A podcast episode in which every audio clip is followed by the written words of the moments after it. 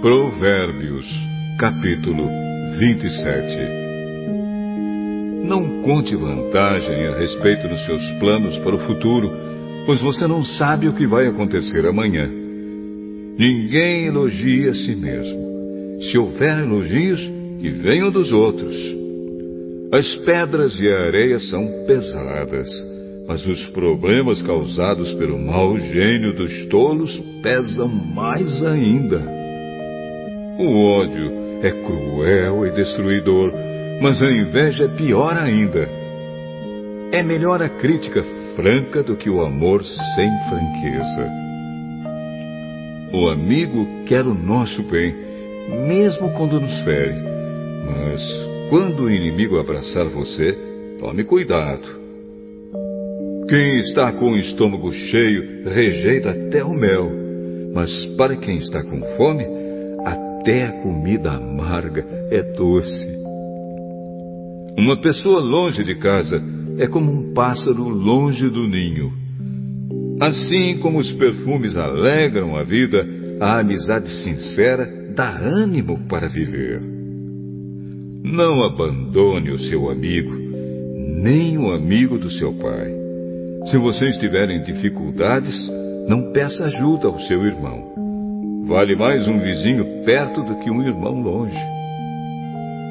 Seja sábio, meu filho. Então eu serei feliz e saberei dar uma boa resposta a quem me criticar. O homem sensato vê o perigo e se esconde, mas o insensato vai em frente e acaba mal.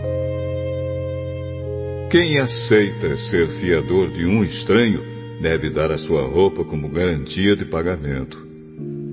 Quando alguém acorda um amigo de manhã bem cedo, com um grito de bom dia, o seu cumprimento soa como uma maldição. A esposa briguenta é como um dia triste em que a chuva não para de cair.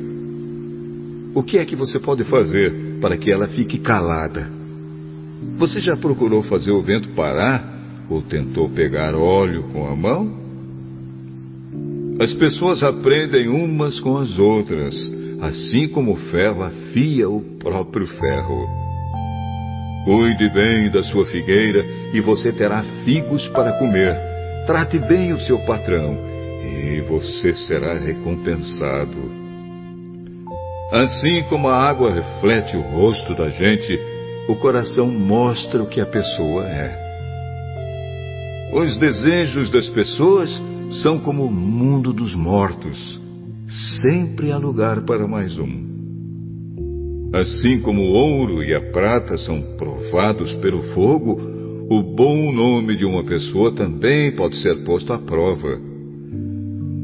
Mesmo que você batesse num tolo até quase matá-lo, ainda assim ele continuaria tão tolo como antes.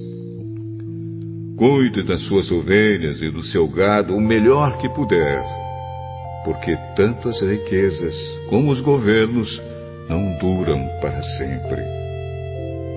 Primeiro você corta o feno, depois corta o capim dos montes enquanto espera que o feno cresça de novo.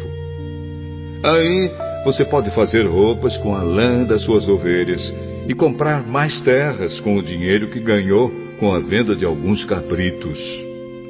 E as cabras darão leite com fartura para você e para sua família, e também para suas empregadas.